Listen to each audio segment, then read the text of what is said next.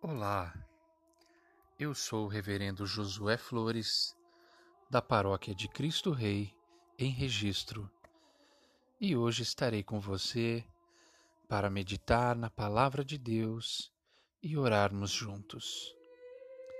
A Palavra de Deus, escrita no Evangelho de São Lucas, capítulo 8, versículos 4 ao 15, diz assim. E ajuntando-se uma grande multidão, e vindo de todas as cidades ter com ele, disse por parábola: Um semeador saiu a semear a sua semente, e quando semeava, caiu alguma junto do caminho, e foi pisada, e as aves do céu a comeram. A outra caiu sobre pedra, e nascida secou-se, pois que não tinha umidade. A outra caiu entre espinhos, e crescendo com ela, os espinhos a sufocaram. A outra caiu em boa terra, e nascida, produziu fruto, a cento por um, dizendo ele estas coisas, clamava: Quem tem ouvidos para ouvir, ouça. E os seus discípulos o interrogaram, dizendo: Que parábola é esta? E ele disse: A vós vos é dado conhecer os mistérios do reino de Deus, mas aos outros por parábolas, para que vendo não vejam e ouvindo não entendam. Esta é, pois, a parábola. A semente é a palavra de Deus. E os que estão junto do caminho estes são os que ouvem, pois vem o diabo e tira-lhes do coração a palavra, para que não se salvem crendo.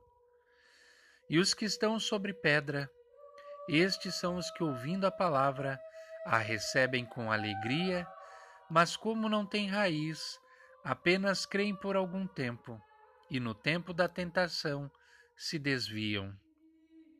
E aqui caiu entre espinhos, esses são os que ouviram, e indo por diante, são sufocados com os cuidados e riquezas e deleites da vida, e não dão fruto com perfeição. E aqui caiu em boa terra, estes são os que, ouvindo a palavra, a conservam num coração honesto e bom, e dão fruto de perseverança. Palavra do Senhor. Demos graças a Deus. Amados irmãos e irmãs, queridos amigos e amigas, o texto que acabamos de ouvir é um dos textos mais conhecidos do Evangelho de São Lucas, chamada parábola do semeador.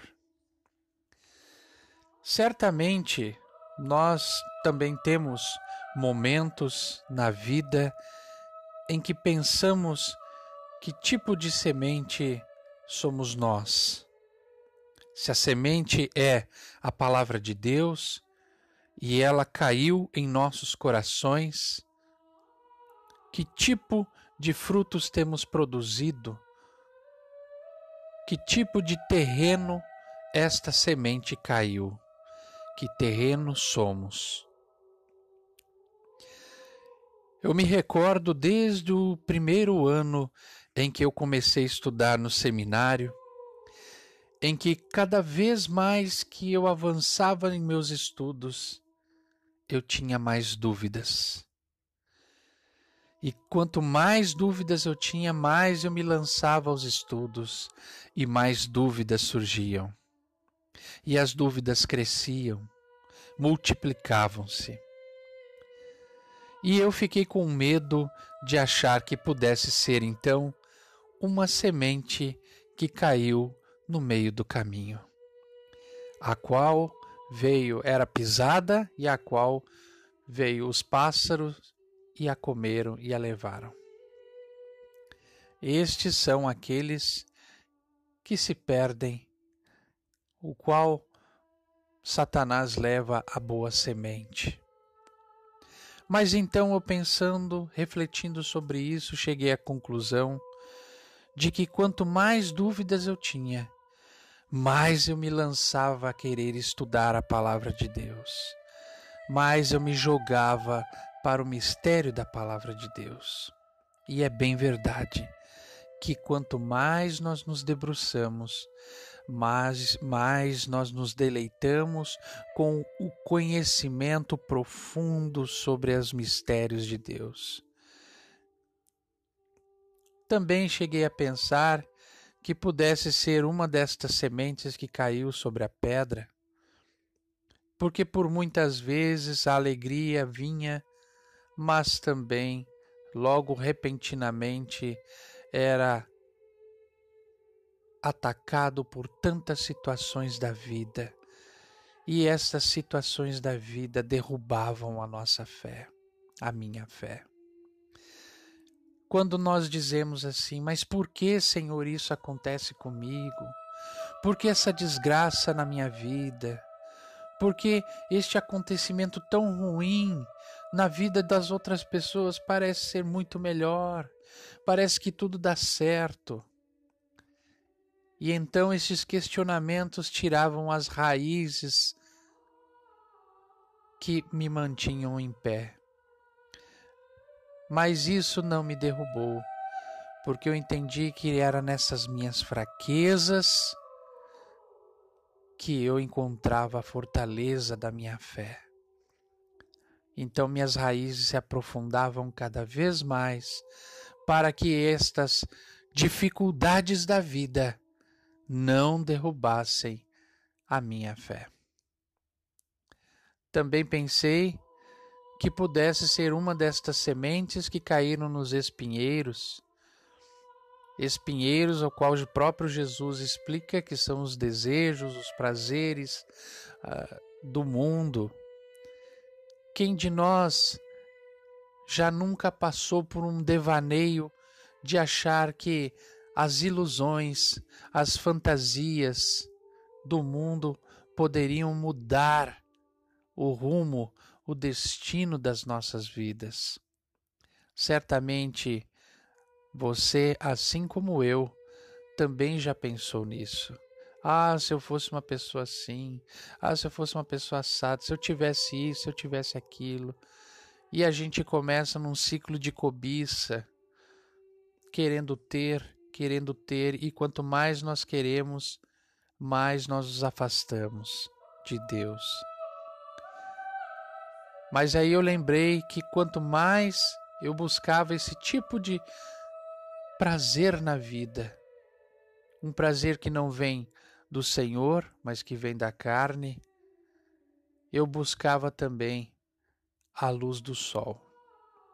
Como uma planta germina, a planta sempre busca a luz do sol para poder ultrapassar todas as barreiras a qual ela tem. Eu mesmo tenho várias plantinhas aqui em casa.